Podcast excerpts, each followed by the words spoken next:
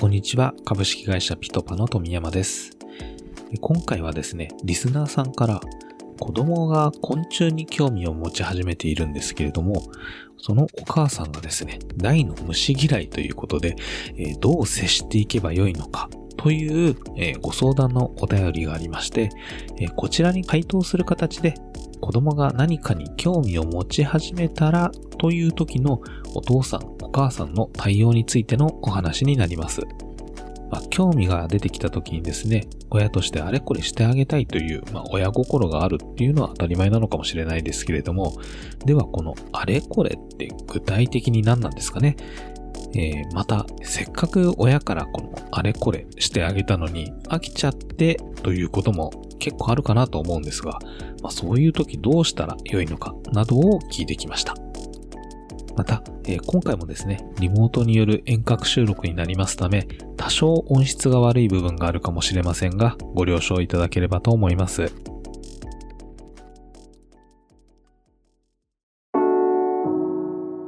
えー小川先生、こんにちは。よろしくお願いいたします。はい、お願いします。えーと、今回ですね、何かに興味を持ち始めた子供に親がどう接すればよいかという題材なんですけれども、うん。リスナーさん側からですね、質問をいただいておりまして、まずそれを少し、ねえー読み上げたいなと思います。はい、お願いします。ニックネーム、チャミさん。小川先生、はじめまして。子育てについて、えーまだ先の話も多いですけれども、とても参考になっております。えー子供の興味関心について質問させてください。えー保育園の年長になる一人息子がいまして、最近昆虫について興味を持ち始めました。YouTube の昆虫の捕食や戦い、または飼育動画などを飽きることなく見ています。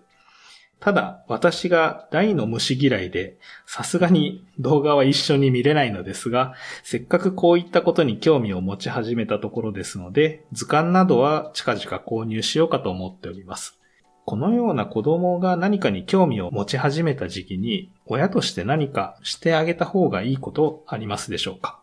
という質問で、まあ、なんかすごいお母さん頑張ってる感は あるなと、えー寄り添おうとしてるところがあるんですけれども、そうですね。ええはい。こういった子供が多分何か興味を持ち始める年頃なんですかね。こういう時にえー親としてどう接してあげるのが良いかっていうのがもしアドバイスがあればお聞きしたいなと思います。はい。あのーまあ、興味を持ち始めるって、実は子供は生まれてすぐからいろいろ興味を持ってるんですけど、はい。ただ、その、ね、行動の表れとして、何が好きでとか没頭してっていう様子が見えやすいのはやはり4歳、5歳といったえあたりからが目立ち始めると思うんですけど、お子さんが例えば昆虫が好きですと。で、お母さんは苦手ですと。いう場合に、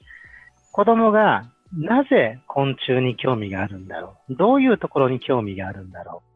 うどういうところを面白いと思ってるんだろうっていう、その子供の興味の向いてる先や、その理由というものを親なりにこう掴もうとすることっていうのはすごく大事なんですね。ー、あ、なるほど。はい。で、うん例えばこのお子さんの場合だったら、その昆虫の捕食戦いっていう、まあわかりやすい、この、わあ、すごいっていうとこだけじゃなくて、飼育動画なんかを見てると。えいうことは、この、やはり生物としての昆虫というものについて、全体的な興味を持っていて、ということは、卵から孵化して、例えばさなぎになって、成虫になるといった、ああいう完全変態とか不完全変態ー、はい。といったことも興味持つんでしょうし、何を食べるか、といったこともきっと好きなんでしょうね。うんうんうんそこから広げてあげることがあるんじゃないかって考えるわけです。で、その昆虫というものが、あーいろいろ深掘りをすることが今興味を持って、知識が持ちたいと。だからそこで図鑑を持ってくる。とてもいいですよね。でその同じ図鑑でも、ただじーっと見てるだけじゃなくて、たまに親御さんが、これとこれとクワガタってどう違うの？っていうのを子供に聞く。あなるほど。はい。なお子さんなりにきっと説明してくれる。とか、あー原産国が違うとかね、その主な生息地地域が違うとかいうのが出てきたら、じゃあこの生息地域、コロンビアってどこなんだろうね？地球儀を回して一緒に見てあげる。あなるほどですね。はい。うん。で、その南米の昆虫とアフリカの昆虫と、で、ユーラシア大陸に生息する昆虫と全然エリアが違うなってことがまた分かっていく。またもうちょっと年齢が上がってくると、そういう昆虫について説明した本、わかりやすいところで言うとファーブル昆虫記なんかもいいでしょうし、えー、学習漫画で言うと、あの、こち亀のりょうさんが、はい、こう昆虫のマニアックな学習漫画を出してるんですけども、ええー、そういうものに自分自身で読むように導いてあげる。ということで、子供の興味関心の様子をじっと観察して、そういう広げていくお手伝いというのを大人はやってあげるといいと思いますね。なるほどですね。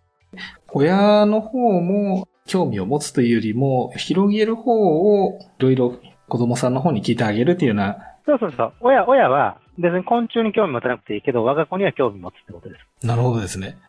あとは、その、はい。いろいろこう、興味を持たせようという時なんですけれども、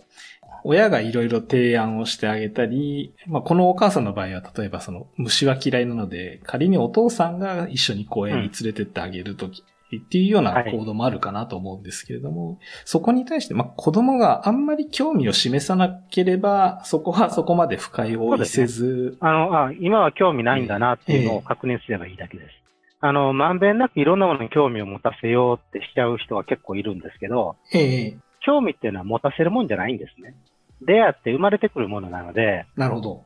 だから、親としてはいろんなところ、いろんなものに出会わせてあげたり、気づかせてあげたりしていく中で、子供が自分で反応するものを見つけてあげればいいので、ええなんか将来のことを考えて、なんでしょうね、数字を得意にしたいとか、言葉を得意にしたいとか、学習に分かりやすく身につきそうなことを押し付けようとしたら、興味なんてものは遠ざかっていきますからね。なるほどですね。今、その昆虫の話から本、読書に導く話や、えー、地球儀を、えー、動かすことによって社会に結びつけるヒントをお話ししましたけども、ええ、あくまで子供の中の心のこの関心という動き、エネルギーを利用して、その先に広げてあげるという順番で、で、またそれはお母さん一人が頑張ることも当然ないし、えー、親二人だけが頑張る話でもないし、はい。周りのいろんな人がいろんな関心持ってますから、その関心を広げてくれる大人たちに出会わせてあげるというのも、関心を広げる一つのコツでしょうね。なるほどですね。あとは、その、以前に子供もやっぱり飽きるっていうところもあるかなと思うんですけれども、はい。こういったその興味があったことに対して、まあ、いずれ全く昆虫に見向きもしなくなるっていうようなこともあるかなと思うんですけれども、そういうのはまあ、それはそれでもう見見守りつつっていうような感じなんですかね。ますね。この間、え缶をこれで買ってあげたでしょ、一緒に見ようねとかっていうのをあまり無理強いしない方がいいですかね。うん、あの、手を伸ばすことが本人に決めればいいんで。ええうん、買ったんだから開きなさいっていうのはもう一番ナンセンスで、そこは気をつけましょうね。確かに。わかりました。ということですので、まあ、まあ、止めますと、えー、その子供が興味を持っていることに、親が興味を持つというより、読書でしたり、社会のこととかに興味を広げられるようにできるかどうかが鍵かなというところになりますかね。はい。まあ、子供と一緒に遊ぶぐらいのつもりでいいですよ。なるほどですね。はい。わ、かりました。ありがとうございます。はい、ありがとうございます。いかがでしたでしょうか？子供が何かに興味を持ち始めた時にですね、親はどう接すればよいかということで、まずその興味を持ったものから新しい興味関心ごとに広げてあげるというのが親としてやっておくと良いことではないかということでした。まあ、これが好きならもしかしたらこっちも好きかなーっていうような形で横に広げてあげたりですね。まあ、あとは興味を持ったことに対して、さらにこう知識などを深めるような機会を作ってあげるという、縦に伸ばすようなやり方ということですかね。個人的にはですね、興味というのは他人がこう植え付けられるものではないっていう話もですね、結構なるほどなぁと思いました。まあ私もですね、子供に対してこれ楽しむんじゃないかなと思って買ってあげたものに対してですね、まあ、初め買ってきた時はすごい喜んでくれるんですけれども、ちょっとしたらですね、すぐに手をつけなくなってほったらかしになっているっていうこともまああって、まあそういう時少しムッとするようなこともあったりはするんですけれども、まあその、初め喜んでくれたっていうのは、そのものが嬉しいというよりも、買ってきてくれたっていう行為そのものが喜んでくれただけで、そのものに対してあまり興味があったわけではなかったんだなっていうふうに思うようにしました。